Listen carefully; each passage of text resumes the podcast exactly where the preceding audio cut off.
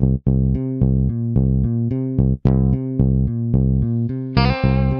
the Pitch. Der Sportpodcast mit Benny und David.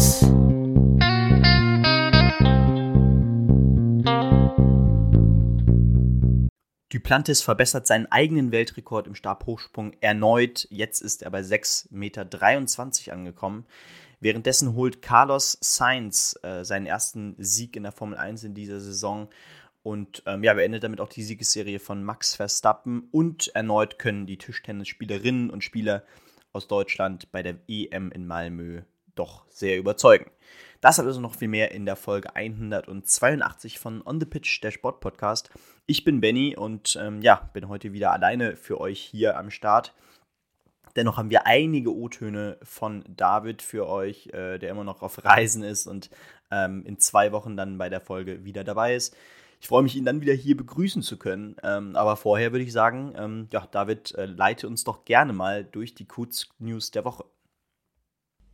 Ja, Benny, dann auch von mir ganz herzliche Grüße aus Bali nach Deutschland und ich freue mich mit euch zusammen heute auch ähm, am Montag wieder auf den ja, sportlichen Wahnsinn der letzten Tage zurückzublicken. Das Ganze wird jetzt so laufen, dass wir so ein paar Kurznews natürlich am Anfang wieder haben. Ähm, unter anderem können wir euch noch mitteilen, dass die Volleyball-Europameisterschaft zu Ende gegangen ist.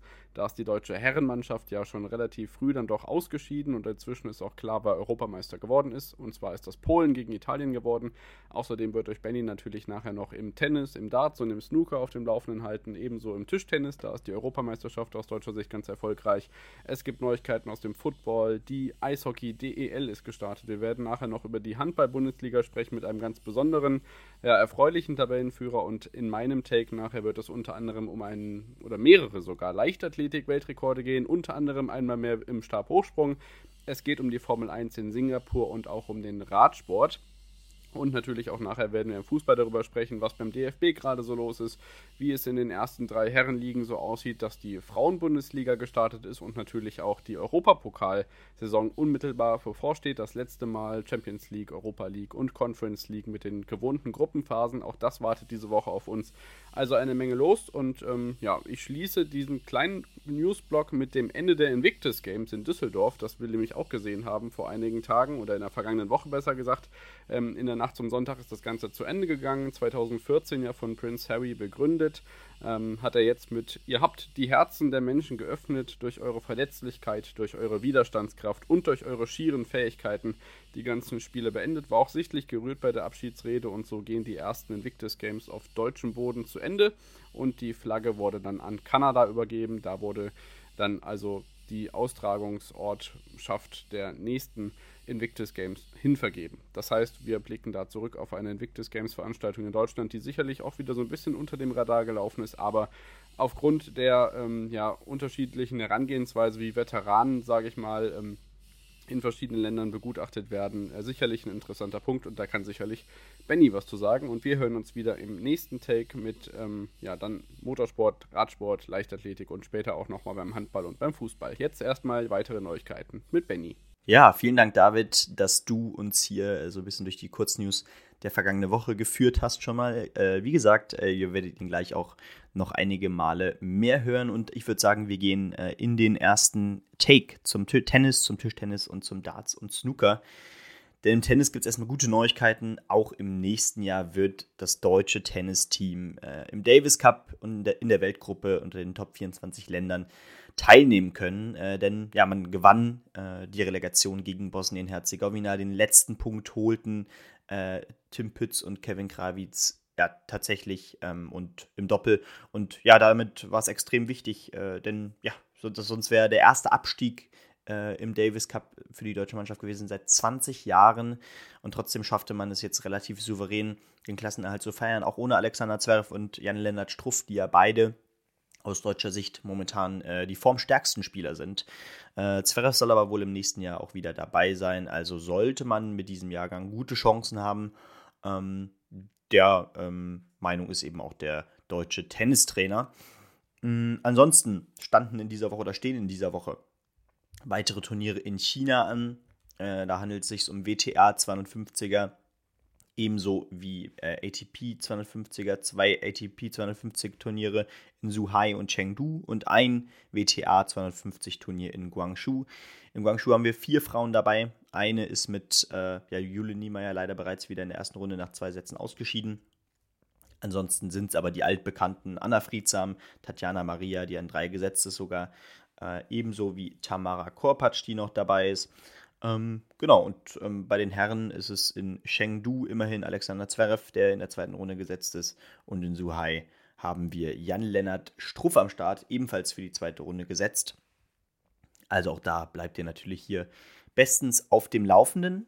Und dann gucken wir natürlich nochmal kurz ähm, zum Tischtennis. Das ist natürlich auch ganz wichtig, denn da fanden ja die Europameisterschaften statt. Äh, in Schweden, in Malmö fand das Finale statt. Und dort äh, konnten die Frauen ihr Finale gegen Rumänien deutlich mit 3 zu 0 gewinnen und sind damit Europameisterinnen. Zum neunten Mal äh, ist das deutsche Team bei den Frauen hier mit Europameisterin. Äh, das Team bestand aus Yinghan, Nina Mittelham und Xiaona Shan. Äh, und ja, mit diesem 3 zu 0 äh, revanchierte man sich auch für die Niederlage gegen die Rumänierinnen ähm, bei den European Games im Juli. Also auch das ist vielleicht äh, eine ganz tolle Geschichte. Bei den Herren hat es leider nicht ganz gereicht für den Titel. Im Finale ja, verlor man dann gegen den Gastgeber aus Schweden mit 1 zu 3. Ähm, ja, dennoch muss man da natürlich auch sagen, die Top-Spieler waren aus deutscher Sicht bei den Männern nicht dabei. Dank you, Dimitri Ovtcharov, Patrick Franzis Franziska, alle nicht dabei. Ähm, das Team bestand aus äh, Benedikt Duda, Kai Stumper und ja, dem Altmeister Timo Boll, der sich auch nochmal natürlich äh, zeigen durfte. Ja, und ähm, es war übrigens das zwölfte EM-Finale bereits für das deutsche Team. Ähm, und ja, ich würde sagen, äh, damit gehen wir auch raus aus dem Tischtennis und schauen nochmal kurz in den Darts und in den Snooker. Im Darts kann man erstmal sagen, dass äh, ja, äh, Michael van Gerven endlich mal ein TV-Turnier mal wieder gewinnen konnte mit der World Series of Darts Finals. Äh, das ist aber auch das bedeutungsloseste ähm, ja, TV-Turnier. Erstens, weil es nicht, nicht in die Ranking reingeht und äh, zweitens, ja, einfach weil äh, Viele kritisieren, wie man sich für dieses Turnier qualifizieren kann und ob es überhaupt eine Finals für die World Series Tour benötigt, ähm, die ja generell eher eine Vermarktungstour ist. Aber sei es drum, Michael van Gerven gewann im Finale gegen Nathan Espinel mit 11 zu 4, äh, also auch sehr deutlich, äh, warf zudem einen neuen Data. Äh, Im Halbfinale musste van Gerven ja doch ein paar Matchstarts auch überstehen gegen Luke Humphreys, der ja auch gerade sehr gut in Form ist. Was vielleicht noch cool, ja, Michael van, äh, ähm, Raymond van Barneveld ist im Viertelfinale auch dabei gewesen, konnte auch noch mal ein paar Siege holen auf der Bühne und äh, Bühnenluft schnuppern vor den ganz wichtigen Turnieren, die ja jetzt noch anstehen. Mit Grand Prix, European Championship, Players Championship Finals und, und, und. Ähm, genau, auch das ist natürlich erfreulich. Drei Deutsche waren auch dabei, alle in der ersten Runde ausgeschieden, mit Martin Schindler, Daniel Klose mit seinem Bühnendebüt und Gabriel Clemens. Jetzt würde ich sagen, wir gehen nochmal ganz kurz in den Snooker, bevor dann ja im nächsten Take David äh, zu seinem Leichtathletik, Radsport und Motorsport kommt, natürlich auch, wo die Formel 1 ganz wichtig sein wird. Im Snooker fand nämlich das Shanghai, Darts, äh, das Shanghai Masters äh, an äh, im Snooker und das konnte tatsächlich zum vierten Mal in Folge und zum fünften Mal insgesamt Ronnie O'Sullivan gewinnen und das in einem Finale gegen Luca Bressel, gegen den belgischen Weltmeister. 11 zu 9. Auch hier eine kleine Revanche, denn ähm, ja, das ist so die Wiederauflage des Viertelfinals bei der Weltmeisterschaft in diesem Jahr, äh, was da noch natürlich, wie gesagt, äh, Bressel als Weltmeister für sich entscheiden konnte. Genau, ansonsten ja, im Halbfinale standen noch Mark Selby und äh, Neil Robertson, also auch keine unbekannten Namen. Und damit ist auch ja, das nächste Ranking-Turnier im Snooker beendet. Und ich würde sagen, David, ähm, nach einer kurzen Pause kannst du uns gerne mehr erzählen. Wie gesagt, über Leichtathletik, Weltrekord, Weltrekord, Weltrekord. Da kann man dann nur sagen, Radsport und natürlich die Formel 1 im Motorsport.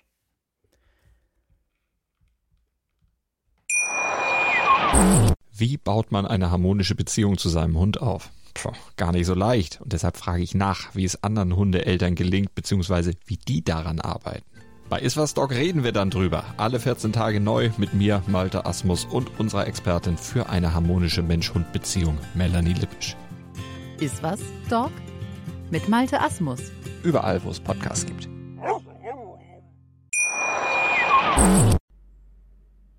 Da sind wir wieder zurück nach der Unterbrechung und melden uns wieder jetzt aus Bali mit meinen News von Leichtathletik, Radsport und Motorsport. Unter anderem blicken wir zurück auf das Diamond League Finale in Eugene, das Ende der Vuelta de España und natürlich auch die Formel 1 in Singapur. Alles drei wirklich hochspannende Dinge, auf die wir hier zurückblicken müssen. Einen kleinen Nachtrag an der Stelle müssen wir euch aber auch noch nachliefern und zwar einen Weltrekord oder besser gesagt eine Weltbestleistung von Jakob Ingebrigtsen über die 2000 Meter aus der vergangenen Woche. Da hat er den äh, Weltrekord von Hisham El Gururi in 4 Minuten 43,13 ähm, pulverisiert. Es gibt noch eine Vielzahl von Weltbestleistungen ähm, oder Welt Weltjahresbestleistungen in dieser Saison jetzt gegen Saisonende. Unter anderem aber auch äh, verschiedene Europarekorde, aber jetzt das Finale der Diamond League in Eugene, das zu Ende gegangen ist, das erste Mal übrigens Austragungsort die USA gewesen und nicht Europa, mit einem Weltrekord über die 5000 Meter, ganz knapp die 14 Minuten Marke verpasst, 14 Minuten und 21 Gudaf Zegay über die 5000 Meter der Damen mit dem Weltrekord. Und dann hat der alte Bekannte wieder zugeschlagen, denn Mondo Duplantis der schwedische ähm, ja, Gigant im Stabhochsprung mit 6,23 Meter sichert er sich einmal mehr einen weiteren Zentimeter. Hat er ja natürlich in den vergangenen Monaten schon häufiger probiert, diese Bestmarke einzustellen. Jetzt hat es dann endlich funktioniert und mal gesehen, ob er die 6,30 Meter in den nächsten Jahren noch angreifen kann. Ich meine, er ist jetzt noch nicht so alt.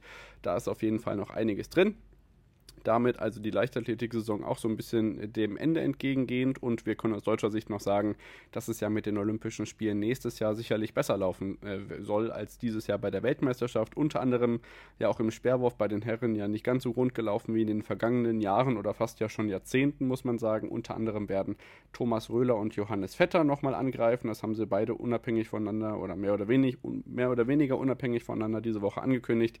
Die beiden werden sich also weiterhin in Form bringen und hoffen dann nächstes nächstes Jahr im Stade de France dabei zu sein, wo übrigens im Moment die Rugby-Weltmeisterschaften ausgetragen werden. Das nur am Rande ist sicherlich auch ein ganz spektakuläres Video, was ich gesehen habe. Ich glaube, bei den Kollegen von RAN Sport war das, weil die die Senderechte haben, ähm, als da beim Eröffnungsspiel die französische Nationalhymne vom ganzen Stadion gesungen wurde. Ich glaube, am Ende auch nach der Musikeinspielung noch weiterging. Also das nur am Rande. Guckt da gerne auch mal rein. Ähm, ansonsten gucken wir, was in Eugene noch passiert ist. Ich denke, die Weltrekorde sind einfach das Prägende, was passiert ist. Ansonsten Europarekorde, Amerika-Rekorde, auch über die 2000 Meter. Ähm, wir haben einige Menschen natürlich, die die Diamond League Gesamtwertung gewonnen haben. Dazu gibt es ja immer noch 30.000 US-Dollar Preisgeld plus eine Wildcard für die WM in 2026. Dabei ist es eigentlich ähm, ja, erwartungsgemäß gewesen. 100 Meter Christian Coleman, 9,83 Sekunden Weltjahresbestleistung egalisiert. Über die 200 Meter habe ich gesehen, ist Andrew Ducroix wieder zurückgekehrt. Über die Meile ist Jakob Ingebrigtsen zurück. Ähm, ja, natürlich selbstverständlich mit, der, mit dem mit dem Gesamtsieg der Diamond League davongegangen. Ray Benjamin über die 400 Meter Hürden. Und bei den Damen ist es ja auch wenig überraschend. Cherika Jackson über die 100 Meter, 1500 Meter Fatih Kipyegon, äh, Fight Kipyegon, das lese ich mal falsch. Und in Dreisprung ist natürlich auch kein Vorbeikommen an Julima Rojas, der Venezuelanerin, die im Dreisprung natürlich ähm, ja, gewohnt top unterwegs ist. Dann kommen wir zum Radsport. Da ist da die letzte Grand Tour des Jahres vorbeigegangen und ein ja sonst eher als Edelhelfer bekannter Fahrer des Teams Jumbo Visma ist als ähm, erfolgreicher ähm, Fahrer jetzt endgültig in die Geschichtsbücher eingetragen worden oder hat sich selbst eingetragen, denn, und das ist immer so eine Analogie, die bei X, ehemals Twitter, dann auch hervorgerufen wurde, gibt es natürlich dieses riesen Kussskandal, äh, dieses Drama, was da im Fußball passiert ist mit dem ähm, Verbandschef aus dem spanischen Fußball, das ja auch natürlich ähm, wirklich breite Wellen geschlagen hat. Und jetzt hat ein anderer Kuss in Spanien für Schlagzeilen gesorgt. Und zwar Sepp Kass, der amerikanische Radsportfahrer, hat die Vuelta gewonnen, das auch recht früh schon abgezeichnet, also wirklich eine richtig starke Leistung. Wir können auch da mal auf die Gesamtwertung gucken, hat die Gesamtwertung gewonnen. 17 Sekunden vor Jonas Wingegar und eine Minute 8 vor Primoz Roglic. Juan Arioso, ähm, 3 Minuten 18 dahinter dann Landa. Und wenn wir mal weiter gucken in der Rangliste, der beste Deutsche müsste auf Rang 20 sein, wenn ich das richtig gesehen habe. Richtig, Emanuel Buchmann mit knapp einer Stunde Rückstand. Ähm, weitere Top-Namen aber auch da in den Top 20 mit dabei. Remco Evenepoel auf Platz 12, ähm, Marc Soler auf Platz 14, Bolt Pools auf 15, äh, Roman Bardet 21. Ähm, ja, Lennart Kemner, 30. geworden. Das ist vielleicht für das Team Bora Hans Grohe auf jeden Fall noch eine Erwähnung wert. Und wenn wir uns die anderen Wertungen angucken, hat Remco Evenepoel äh, die Bergwertung ganz deutlich gewonnen mit 135 Punkten vor Jonas Wingegaard mit 51 Punkten. Die Sprintwertung ging an Caden Groves vom Team Alpecin de König ähm, auch vor Remco Evenepoel und in der Teamwertung ist das Team Jumbo Visma mit über 20 Minuten Vorsprung vor Bahrain Victorious da ins Ziel eingefahren. Da also jetzt die Radsportsaison auch schon dem Ende entgegengehend. Und dann blicken wir nach Singapur. Und da war ich tatsächlich näher dran hier als die Sky-Kommentatoren, die nämlich in München gesessen haben am Wochenende. Carlos Sainz gewinnt ein Formel-1-Rennen, das gab es noch nicht allzu oft, das erste Mal letztes Jahr in Silverstone mit seinem Premierensieg, auch hier natürlich jetzt besondere Grund zur Freude. Und das unter anderem aufgrund einer strategischen Meisterleistung an einem Wochenende, an dem sich die Red Bulls äh, eher schwer getan haben. Manche haben sogar gemunkelt, hm, hat man da vier Alpha Tauris ins Rennen geschickt. Auf jeden Fall lief da das ganze Wochenende nicht wirklich rund bei dem Team aus Österreich mit den Fahrern Max Verstappen und Sergio Perez. Verstappen hatte ja eine Wahnsinnsserie hingelegt in den vergangenen Wochen mit äh, Seriensiegen noch und nöcher. An diesem Wochenende sah das alles ziemlich anders aus, denn äh, Carlos Sainz gewinnt das Rennen vor Lando Norris, der seine beste Karriereplatzierung egalisiert. 0,8 Sekunden nur dahinter. Der hat auch, Carlos Sainz hat nach dem Rennen gesagt, ähm, ich habe äh, Lando Norris an mich ran, ran, ranfahren lassen, um einfach das, den DRS-Vorteil zu haben, weil sonst die Mercedes äh, an Lando Norris vorbeigezogen werden. Die waren nämlich dahinter denn wir hatten bis in die letzte Runde einen Kampf der ersten vier Fahrer, wer dieses Rennen gewinnt. Sainz, Norris, Russell und Hamilton. Allerdings ist George Russell dann einfach geradeaus in die Wand gefahren und hat äh, sich komplett ähm, ja, rausgeschossen, ist nicht mal mehr ins Ziel gekommen, geht als 16. und letzter dann in die Wertung und ähm, ja, konnte vorne nicht mit reinspielen. Dadurch wurde der Rekordweltmeister Lewis Hamilton auf Platz 3 noch mit aufs Podium gespült. Also Sainz, Norris und Hamilton schlussendlich das Ergebnis. Russell ohne Punkte. Leclerc auf Platz 4, Verstappen von Platz 11, Qualifying. Kein Red Bull im Q3 gewesen. Max Verstappen von 11 auf 5 gefahren, Gasly auf der 6, Piastri auf der 7, Perez mit 5 Sekunden Strafen dann noch auf Platz 8 am Ende. Liam Lawson holt 2 Punkte für Alpha Tauri, das ist wirklich stark, gerade in Anbetracht dessen, dass natürlich Red Bull so schwach war. Ähm, Kevin Magnussen holt einen Punkt für Haas, glücklicherweise, denn das sah ja bis äh, kurz vor Ende noch nicht so aus. Der profitiert von dem Ausscheiden von George Russell, dahinter dann noch Albon, Joe, Hülkenberg auf Platz 13, Sargent Alonso mit auch in einem eher unglücklichen Rennen und dann George Russell. Ausgeschieden sind Valtteri Bottas, Esteban Ocon an seinem Geburtstag und nach ähm, ja, einem Unfall im Qualifying ist Lance Stroll erst gar nicht angetreten zum Rennen. Das sah auch richtig übel aus und Yuki Tsunoda hat sich gleich in der ersten Runde einen Plattfuß geholt. Für die WM bedeutet das eigentlich nicht wirklich viel. Äh, Max Verstappen holt nur 10 Punkte in diesem Wochenende, aber hat natürlich weiterhin 151 ähm, Punkte Vorsprung vor Sergio Perez. Dahinter jetzt Hamilton 180 Punkte, Alonso auf der 4 mit 170 Punkten, Sainz 142, der holt ordentlich auf äh, Leclerc 123, George Russell 109. Und was das für die Konstrukteurswertung bedeutet, das können wir uns auch gerne angucken, denn da ist Red Bull natürlich unein uneinholbar vorneweg. Mercedes verliert etwas Punkte dadurch, dass man mit George Russell natürlich nicht punktet. 289 hat man da jetzt, Ferrari punktet ähm, mehr als doppelt so viel, 256. Da stehen sie jetzt knapp dahinter, dahinter Aston Martin auf 217, holt aber gar keine Punkte an diesem Wochenende, weil Alonso und Stroll ja beide nicht unter die Top 10 gekommen sind. Dahinter McLaren, Alpine, Williams. Haas, Alfa Romeo und Alfa Tauri, die ja erst viermal gepunktet haben in diesem Jahr, zwei, äh, dreimal einfach und jetzt mit den zwei Punkten für Liam Lawson das erste Mal mehr als einen Punkt geholt an einem Wochenende. Das ist auf jeden Fall so das Fazit von Singapur. Es geht weiter am kommenden Wochenende dann in Suzuka mit dem großen Preis von Japan. Und ähm, das wäre es jetzt erstmal von meiner Stelle gewesen. Wie gesagt, die wichtigsten Neuigkeiten aus Leichtathletik, Radsport und Motorsport. Nachher melde ich mich dann gleich nochmal kurz mit einem Eindruck aus der Handball-Bundesliga wieder und natürlich auch mit den ersten ja, Gefühlslagen aus dem Fußball. Da ist ja auch einiges los. Bis dahin könnt ihr uns gerne abonnieren, schreiben, folgen, wie auch immer, Twitter, Instagram, ähm, TikTok sind wir auch vertreten mit unseren Reels oder natürlich auch gerne den Podcast weiterempfehlen, falls wir mit dieser besonderen Folge heute irgendwas außen vor gelassen haben, irgendwas vergessen haben sollten, dann schreibt uns da gerne eine Nachricht, dann können wir natürlich da in den Reels auf Social Media noch reagieren. Guckt da gerne rein, was unter der Woche kommt und spätestens, wenn ich dann in, ja, ein bis zwei Wochen wieder in Deutschland bin, dann läuft auch alles wieder seine gewohnten Bahnen. Das ist das Besondere in diesen Tagen. Und ähm, ja, dann viel Spaß mit den nächsten Takes und wir hören uns sicherlich auch gleich nochmal wieder.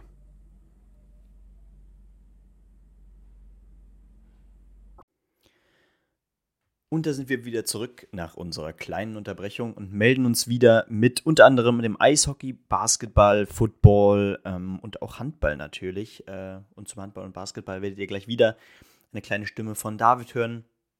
Vorher geht es aber erstmal um die NFL, denn da fand natürlich der zweite Spieltag statt. Und auch hier gab es wieder ja doch einiges zu berichten, ähm, wenn man auf die Geschehnisse der Woche schaut. Äh, ich denke da zum einen natürlich an ähm, ja, die Patriots, die ihr zweites Saisonspiel ebenfalls verloren haben. Das ist das erste Mal seit 22 Jahren, dass das für die Patriots passiert. Das war in der Saison, ja, als äh, Tom Brady äh, erst Quarterback bei den Patriots wurde, 2001, die Saison. Ja, ansonsten, die Lions verloren ihr erstes Heimspiel. Auch das ist vielleicht eine Erwähnung wert. Ähm, ja, denn ähm, man verlor mit 31 zu 37 gegen äh, die Seattle Seahawks. Ähm, dennoch, ich glaube, man kann relativ zufrieden sein, denn am ersten Spieltag der Saison, ja, brachte man ja äh, dem Super Bowl-Champion aus Kansas City äh, direkt eine Niederlage und ähm, steht damit, äh, also damit steht ja das Team um Amon Ross St. Brown, Brown immer noch ganz in Ordnung da. Ansonsten, ja, die Browns müssen auf jeden Fall eine ordentliche Verletzung verkraften, denn der Star Nick Chubb muss leider ausfallen erstmal vorerst, äh, hat sich wohl offensichtlich sehr schwer am Knie verletzt und zudem verlor man auch noch die Partie gegen die Pittsburgh Steelers mit 22 zu 26. Äh, damit holen die Steelers übrigens auch den ersten Saisonsieg am zweiten Spieltag. Äh, was ist vielleicht noch spannend? Ja, vielleicht auch noch, dass die, dass die Cowboys ähm, ja doch wirklich sensationell in die Saison gestartet sind. Nach dem 40 zu 0 gegen die New York Giants am ersten Wochenende ja, gibt es jetzt ähm, ja, einen nächsten Sieg mit 30 zu 10 gegen die New York Jets. Die müssen ja, äh, ja in, den nächst, in der nächsten Zeit auf Aaron Rodgers äh, nach seiner schweren Verletzung verzichten. Und das war jetzt das erste Spiel ohne ihn. Äh, 10 zu 30 sah auf jeden Fall gegen, gegen die Cowboys auch nicht sonderlich gut aus. Ähm, ja, ich glaube, das sollte es erstmal breit gewesen sein. Und dann ähm, was gab es noch? Genau, die Green Bay Packers verlo verloren noch die Atlanta gegen die Atlanta Falcons mit 24 zu 25. Ähm, ja, äh, die Buccaneers gewinnen äh, gegen die Bears mit 27 zu 17. Auch das ist vielleicht hier noch zu erwähnen. Und die 49ers schlagen auch die Rams mit 30 zu 23, ohne jetzt jedes Ergebnis hier durchzugehen, aber äh, es sei mir hoffentlich verziehen. Ansonsten im Eishockey im Eishockey gibt es äh, zudem einen Zuschauerrekord in der DEL, direkt am Auftaktwochenende, was ja jetzt an diesem Wochenende stattfand. Ähm, ja, an den ersten beiden Spieltagen der neuen Saison von Donnerstag bis Sonntag strömten 110.000 Zuschauer in die Arenen. Ähm, der Rekord lag bisher in, äh, aus der Saison 2009-2010 bei 97.533, also ein neuer Spitzenwert. Ja, und es gab auch schon den ein oder, das, das ein oder andere Ausrufezeichen. Zum Beispiel die Adler aus Mannheim konnten am Ende ja, gegen den Meister aus äh, München, Red Bull München, mit 4, äh, 4 zu 3 gewinnen. Und damit fügen sie den Münchnern direkt am ersten Spieltag die erste Saisonniederlage zu. Parallel dazu ja, holen äh, die Kölner Haie wirklich einen perfekten Saisonstart. 5 zu 1 gewinnen sie am ersten Spieltag gegen Nürnberg. Äh, und dann äh, folgt ein 4 zu 1 gegen Ingolstadt, also äh, sensationell Start nach Maß für die Haie. Auch das ist sicherlich noch eine Erwähnung wert. Und dann würde ich sagen, springen wir noch kurz zu ein paar News, auch relativ kurz in die äh, in den Basketball, denn ja, wie gesagt, die WM ist rum, wie wir wahrscheinlich unschwer alle in der vergangenen Woche mitbekommen haben. Ähm, das heißt, die Ligen sind noch nicht gestartet, bis auf die WNBA, also die Frauen-NBA wo wir auch die ein oder andere deutsche ähm, Nationalspielerin da haben. Zum Beispiel Satu Sabelli, die ja ihr Team, die Dallas Wings, zum ersten Sieg in den Playoffs im ersten Spiel brachte. Und das mit einem Rekord für ihr Team, denn noch nie hat eine Spielerin von den Wings in den Playoffs ähm, 32 Punkte geholt. Das hat sie jetzt hier geschafft. Äh, zudem noch fünf Rebounds und vier Assists und Steals. Sensationelles Spiel von ihr. Das sollte hier vielleicht auch nochmal erwähnt sein. Und ähm, zudem verlängert die BBL, die Basketball-Bundesliga, die Zusammenarbeit mit Easy Credit. Ähm, ist, er ist ja so gesehen schon seit Jahren der Titelsponsor der BBL und auch das wird jetzt bis zu 27, 28 mindestens noch so weitergehen. Genau, und David, bevor du gleich wieder nochmal kurz ran darfst zu allem anderen aus Basketball und Handball, Nochmal ein ganz kurzer Blick auf die Basket, äh, auf die Handball-Bundesliga, ähm, bevor du da äh, ja, dein, unser Lieblingsteam erwähnst, um sozusagen. Ähm, es gibt zwei Teams, die fünf Siege haben. Eines davon sind ja, äh, die Füchse aus Berlin mit fünf, fünf Siegen aus fünf Spielen. Aber das andere ist ein hessisches Team. David, klär uns doch bitte auf. Tja, Benny. Deutscher Meister wird nur die MT, wird nur die MT, wird nur die MT. Meinst du jetzt, die nordhessische Handball-Euphorie ist richtig auf 180 gedreht worden? Wenn man sich die Handball-Bundesliga-Tabelle ansieht, müsste man auf jeden Fall glauben, ja. Denn es fünf Spiele sind gespielt und nur zwei Mannschaften sind vorneweg unbesiegt. Nur die Füchse aus Berlin und Melsungen eben mit einer noch besseren Tordifferenz. Zehn Punkte aus fünf Spielen. Spitzenreiter der Handball-Bundesliga. Ganz anders sieht es aus hessischer Sicht für die Wetzlarer aus. Die standen lange auf dem letzten Tabellenplatz. Die Rhein-Neckar-Löwen haben allerdings noch gar nicht so viele Spiele absolviert. Und Wetzlar jetzt mit dem ersten Sieg am fünften Spieltag ganz wichtig für den Abstiegskampf. Aber jetzt schon mit minus 31 Toren. Das ist schon wirklich krass, wie da die Schere auseinandergeht bei den deutschen oder hessischen Teams. Sorry. Ähm, ja, minus 31 Tordifferenz für die Wetzlar Wetzlarer und plus 31 für Melsungen. Ähm, also ich kann wirklich nur allen bei uns in der nordhessischen Heimat raten, geht in die Rotenbachhalle, feuert die Jungs an, dann ist hier wirklich was ganz Sensationelles möglich und das beschreiten wir eigentlich schon seit Jahren mit den finanziellen Möglichkeiten, die da da sind und ja der fehlenden Doppelbelastung oder Dreifachbelastung, weil ja der Europapokal jetzt losgegangen ist, auch damit ähm, ja, durchwachsenen Ergebnissen bei den deutschen Mannschaften. Und da ist Melsungen ja nicht dabei, von daher kann man sich da voll auf die Liga fokussieren, das wäre auf jeden Fall schön.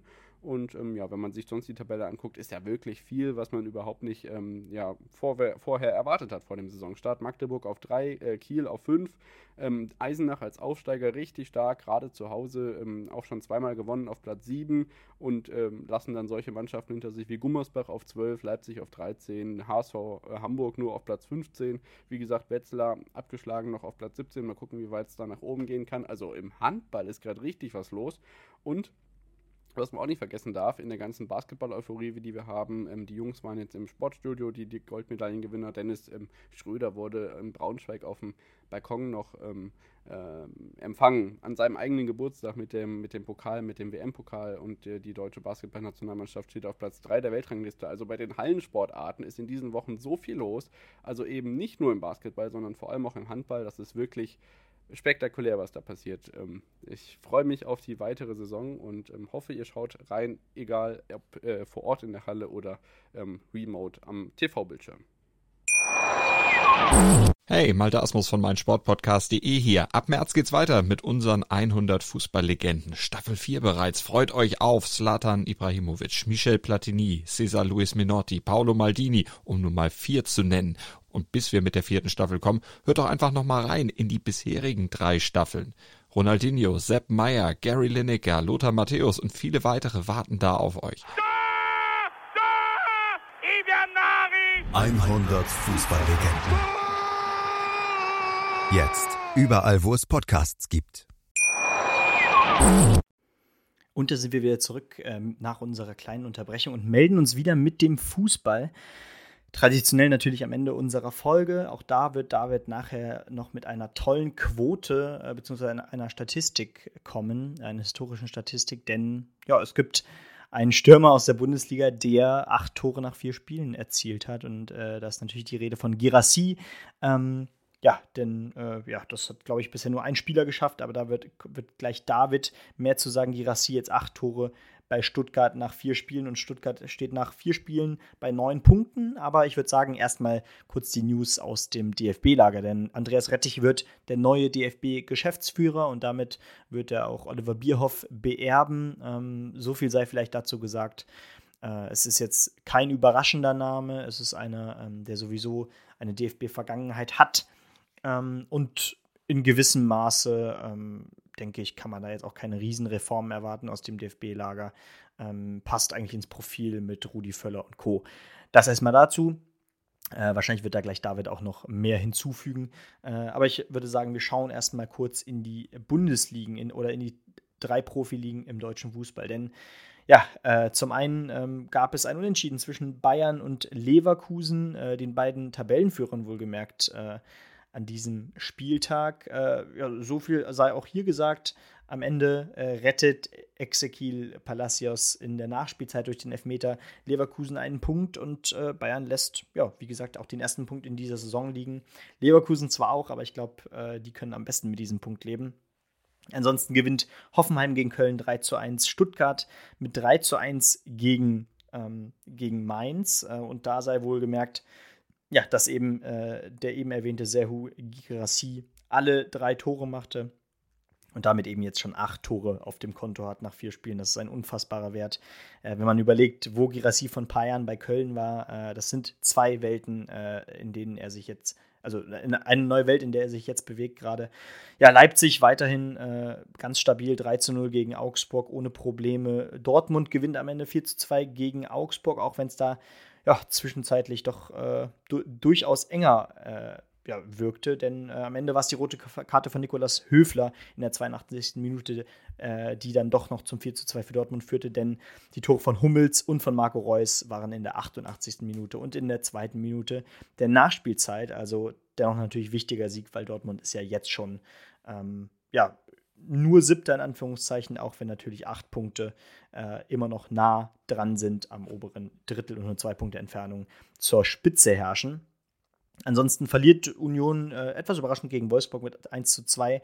Bochum holt einen wichtigen Punkt gegen Frankfurt und äh, ja, damit äh, am Ende auch den äh, dritten insgesamt, also das dritte Unentschieden für Bochum. Heidenheim holt den ersten äh, Sieg in der Bundesliga-Geschichte mit 4 zu 2 gegen Bremen, doch auch etwas überraschend. Ähm, ja, Ehren Dingchi, der ehemalige Bremer, trifft hier übrigens äh, für Heidenheim und Tim Kleindienst, äh, äh, äh, doppelt sogar, und Tim Kleindienst war der Torschütze zum 1 zu 0 in der fünften Minute per Elfmeter.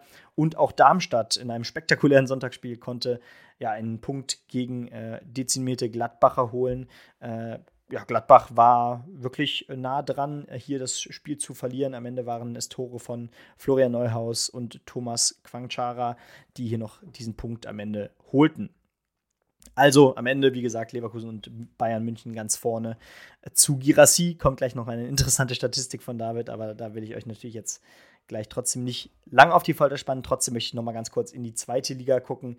Ähm, denn da ja, sieht es für Schalke erstmal besser aus. Am Ende in einem spektakulären Topspiel gegen Magdeburg. 4 zu 3 durch einen Elfmeter von Sebastian Polter, ganz spät. Ähm, ja, es war ein Hin und Her. Äh, Magdeburg führte schon 2 zu 0 relativ früh. Ähm, ja, also sie gingen mit äh, 1 zu 2 dann, äh, mit 2 zu 1 in Führung zur Halbzeit. Ähm, Polter kurz vor der Halbzeit dann noch den Anschluss, wie gesagt, zum 1 zu 2. Äh, ja, und dann entwickelte sich wirklich ein Hin und Her, ähm, viele Tore äh, und ein spannendes und auch wirklich ähm, ja, offensivlastiges Spiel von beiden Mannschaften. Ansonsten, der HSV lässt äh, ja erstmals Punkte liegen beziehungsweise verliert erstmals, so ist richtig, mit 1 zu 2 ausgerechnet gegen das Schlusslicht vorher, vorherig äh, aus Elversberg. Ähm, das ist vielleicht noch interessant. Ja, Paderborn gewinnt gegen Wien Wiesbaden im Frankenderby. Nürnberg gegen Rotterfürth, das geht 1 zu 1 aus. Und auch die Hertha, ja, äh, mit, einem, mit einem soliden Job 3 zu 0 gegen Braunschweig. Und das Ergebnis war natürlich das 7 zu 0 von Hannover gegen Osnabrück. Ja, und David, was soll ich sagen? So ganz kurz müssen wir natürlich auch noch in die dritte Liga blicken, denn ähm, ja, Arminia Bielefeld taumelt wirklich ähm, auch in Liga 3 eher in Richtung unteres Drittel. Man ist gerade 16. Äh, man, man, man, ist gerade 18. von 20. Ähm, fünf Punkte nach sechs Spielen, das kann es natürlich nicht sein als Absteiger.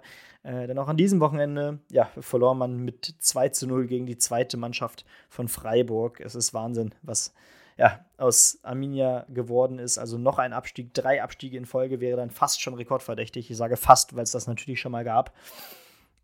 Aber wir wollen jetzt den Teufel natürlich noch nicht an die Wand malen. Tabellenführer ist momentan Dynamo Dresden. Ja, und David, ich würde sagen, jetzt darfst du endlich noch mal ein letztes Mal zu Wort kommen. Und ähm, ja, dann äh, freuen wir uns äh, doch auch bald wieder äh, darauf, dass wir zusammen hier äh, die News der Woche präsentieren können. Tja, Benny, das ist schon einiges los im Fußball. Ähm, vielleicht vorneweg so ein paar Gedanken von mir. Ich denke, ähm, ihr alle habt mitbekommen, dass am Freitagabend das Topspiel gelaufen ist. Äh, in München gegen Leverkusen, Platz 1 gegen Platz 2. Dabei waren die Bayern gar nicht mal Platz 1 vor dem Spiel. Und der Kicker schreibt äh, Lukas Radetzky als die Spinne von Fröttmanning. Am Ende ein Unentschieden zwischen beiden Mannschaften und weiterhin äh, wirklich unter Beweis gestellt, dass die Bundesliga zu Recht zu den Top-Ligen in Europa gehört. Das spielerische ähm, Niveau war wohl überragend. Ich konnte es hier leider leider nicht in kompletter Länge verfolgen, weil das auch zur Nacht schlafender Zeit gewesen ist. Aber stattdessen habe ich mir die äh, Konferenz gegeben am Samstagnachmittag und da ging es ja wirklich hoch her, unter anderem mit einem Stuttgarter, Stuttgarter Auswärtssieg mit einem überragenden Girassi. Und dazu anliegend habe ich eine kleine Statistik für euch vorbereitet und zwar die erfolgreichsten deutschen Bundesliga-Stürmer ähm, nach vier Spieltagen. Wir beginnen bei Platz 10 der Bundesliga-Historie. Gerd Müller, 1968, 69, sieben Tore in vier Spielen. Das gleiche ist ihm vier Jahre später dann nochmal ähm, gelungen. Benny Wendt, ähm, das Vereinslogo habe ich gerade auf dem Stegreich gar nicht drauf. 76, äh, 77 ebenso sieben Tore wie Dieter Müller für den ersten FC Köln, 77, 78 in der gleichen Saison, aber auch ähm, Gerd Müller noch einmal dabei gewesen, sieben Tore in vier Spielen. Dann solche tollen Spieler wie auf Platz 5 Halil Altintop für Kaiserslautern 2005, sieben Tore in vier Spielen. Robert Lewandowski 2019 für den FC Bayern, sieben Tore in vier Spielen. Das gleiche ein Jahr später nochmal. Platz 2 Serhu Girassi für den VfB Stuttgart in diesem Jahr, acht Tore in vier Spielen. Damit ist er der Einzige, der das geschafft hat. Aber Peter Meyer von Werder Bremen 1967 hat neun Tore in vier Spieltagen geschossen. Also Platz 1 in dieser Statistik ist er nicht, aber dennoch natürlich Wahnsinn, was der da jetzt für Stuttgart in den ersten Spielen reingezimmert hat. Gerade auch der äh, Sieg gegen Freiburg 5 zu 0 war natürlich schon wirklich eine Hausnummer und dann beschäftige ich mich ehrlicherweise lieber mit solchen Geschichten oder dem ersten ähm, ja, Heimspiel für die Elversberger im eigenen Stadion mussten er vorher noch nach Saarbrücken ausweichen und besiegen dann gleich mal den HSV, der es in letzter Minute dann nicht schafft, noch den Ausgleich zu schießen. Ähm, Hannover gewinnt 7 zu 0 das Derby gegen Osnabrück und wenn man dann weiterhin nach Ostwestfalen guckt, sieht man eben, dass Bielefeld einmal mehr 2 zu 0 verliert gegen die Zweitvertretung vom SC Freiburg. Also bei mir in der dritten Liga ist die Laune alles andere als rosig. Ich glaube, wir stehen jetzt auf Platz 17 in der Tabelle oder so. Es ist wirklich einfach grauenvoll. Da freut mich äh, besonders, Benny, wenn du vielleicht deinen Senf noch dazu gibst, so als neutrale Perspektive, auch wenn du die Spiele jetzt nicht gesehen hast. Ähm, ja, zweimal absteigen reicht mir ehrlich gesagt. Ähm, deswegen bin ich gespannt, was du jetzt bei deinem Ritt durch die drei Ligen noch so, äh, was dir da noch so auffällt. Ansonsten ist mir noch schön aufgefallen, dass die Frauenbundesliga jetzt weiter breit aufgestellt auch zu sehen ist. Das Eröffnungsspiel war zeitgleich bei Magenta The Zone und dem ZDF zu sehen. Da natürlich lohnt sich auch immer ein Blick hinein in die Frauenbundesliga, die jetzt wieder losgegangen ist. Es ist natürlich beim DFB viel los. Ähm, ja, die Trainerfrage ist weiterhin noch ungeklärt. Ähm, jetzt haben sich Minzlaff und ähm, Rummenigge ja ein bisschen trotzig aus der Taskforce zurückgekehrt, äh, zurückge, ähm, zurückgezogen, weil Andreas Rettich als neuer ähm, ja, Bierhoff-Nachfolger angekündigt worden ist. Der, der König der Scheidheiligen ist zurück beim DFB und mal gucken, welche Rolle er da einnehmen kann. Aber was natürlich diese Woche auch bewegt, ist die Vorschau auf den Europapokal. Es geht nämlich los mit dem letzten Mal Gruppenphase in dem, ähm, ja, in dieser Saison, bevor dann nächstes Jahr diese dämliche ja, dieses Ligasystem auf uns wartet, womit die UEFA natürlich noch mehr Geld machen will, aber aus deutscher Sicht natürlich wirklich furios ähm, mit unterschiedlich erfolgreichen Generalproben, aber nicht nur für die deutschen Teams, sondern auch für unter anderem die britischen Gegner für die deutschen Mannschaften, denn Manchester United verliert am Wochenende ähm, gegen ähm, ja, den neuen Nationalspieler Groß, äh, gegen Brighton. Und ähm, Dante, das ist vielleicht auch nur am Rande ganz interessant, gewinnt gegen PSG mit seinen Spielern aus Nizza 3 zu 2. Dante inzwischen 39 Jahre alt, spielt immer noch bei Nizza unterwegs und PSG also auch mit einer Niederlage in Richtung Champions League gegangen. Denn am Dienstagabend trifft man und Amazon Prime hat das Ganze als Topspiel ausgewählt gegen Borussia Dortmund, 21 Uhr am Dienstag. Dortmund nach dem ähm, 2 zu 2 in, äh, nach dem 3 zu 2 Sieg in Freiburg mit ähm, ja, 3 zu 2 Sieg, wenn ich mich gerade nicht irre. Jedenfalls hat Mats Hummels zwei Tore gemacht. Ähm, wenn die Stürmer nicht mehr treffen, dann sollte man sich gegen PSG Gedanken machen. Und äh, Mats Hummels, der nicht mal jedes Spiel gemacht hat in dieser Saison, am Ende mit einem Doppelpack, das ist natürlich schon wirklich eine Hausnummer. Und was man noch erwähnen muss, Buschi hat, glaube ich, gesagt in der Konferenz, Mats Hummels hat seit 16 Saisons in jeder Bundesliga-Saison mindestens einmal getroffen. Eine wahnsinnige Quote, wo unter anderem nur solche Spieler wie Olaf Thon, meine ich, wurde noch erwähnt, äh, das überhaupt geschafft haben. Ansonsten gibt es natürlich auch noch weitere Europa Europapokalpartien in der Champions League. Bern gegen Leipzig am Dienstag um Viertel vor sieben. Real Madrid gegen FC Union Berlin im Bernabeu für Union natürlich die Reise des Jahres. Mittwoch 18.45 Uhr und der FC Bayern gegen die gegen Brighton verlorenen Manchester United ähm, Mannschaft auch in München Mittwoch 21 Uhr oder halt die Zusammenfassung dann am Mittwochabend im ZDF 23 Uhr. Ich denke, das kann man ja auch mal abseits von Screentime Sport hier nochmal auseinanderklamüsern, weil es im Europapokal im Fußball natürlich wirklich unübersichtlich ist. Die drei Spiele gibt es dann bei The Zone zu sehen und natürlich auch der Donnerstag bei RTL Plus unterwegs im Free TV ähm, Piraeus gegen Freiburg Europa League 21 Uhr oder natürlich auch bei RTL Plus mit Konferenzen und allem drum und dran.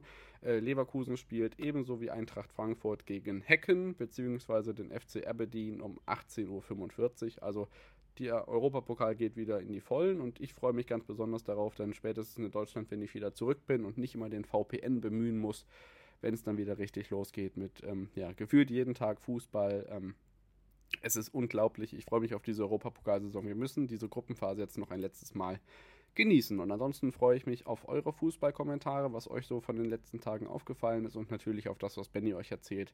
Bis dahin wünsche ich euch ähm, ja, eine schöne Sportwoche und jetzt geht jetzt weiter mit Benny und wir hören uns dann entweder nächsten Montag oder übernächsten Montag wieder, egal wo. Ähm, eins ist klar, unterdessen auch unter der Woche in den Reels bei X nicht, sorry, unter der Woche bei den Reels bei Instagram, YouTube und TikTok. Da folgt gerne rein und ansonsten hören wir uns, sehen wir uns bald wieder. Viel Spaß mit dem Sport. Ciao, ciao. Ja, ein letztes Mal vielen Dank, David, äh, dass du heute uns äh, bereichert hast, natürlich auch durch deine äh, Wortbeiträge. Ähm, das hat jetzt heute, glaube ich, auch noch so ein bisschen mehr Diskussionsstoff reingebracht. Ich hoffe, äh, ja, natürlich ist es ein bisschen komisch, so alleine hier zu, äh, euch zu unterhalten, aber äh, ich hoffe, es hat euch trotzdem gefallen. Äh, wenn es euch gefallen hat, gebt uns natürlich gerne fünf Sterne auf Spotify oder eurer Podcast-Plattform des Vertrauens. Äh, da würden wir uns sehr drüber freuen. Und ansonsten hören wir uns dann nächsten Montag wieder. Vielleicht gibt es dann wieder so eine ähnliche Kollabo zwischen mir und David. Ähm, und dann ist es auch wirklich nur noch eine Woche hin. Nächst, also nächste Woche ist dann nur noch eine Woche hin, bis dann David auch wieder da ist und wir zusammen, äh, ja, wie in altbekannter Form, wie in 180 Folgen davor schon, ähm, ja, euch durch die Sportgeschehen der vergangenen Sportwoche bringen. Und damit bis nächste Woche. Ciao.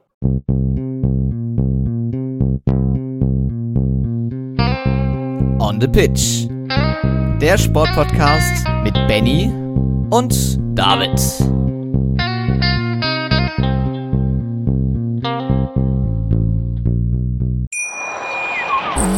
Wie baut man eine harmonische Beziehung zu seinem Hund auf? Puh, gar nicht so leicht. Und deshalb frage ich nach, wie es anderen Hundeeltern gelingt, beziehungsweise wie die daran arbeiten. Bei Iswas Dog reden wir dann drüber. Alle 14 Tage neu mit mir, Malte Asmus und unserer Expertin für eine harmonische Mensch-Hund-Beziehung, Melanie Lippisch. Ist was, Dog? Mit Malte Asmus. Überall, wo es Podcasts gibt.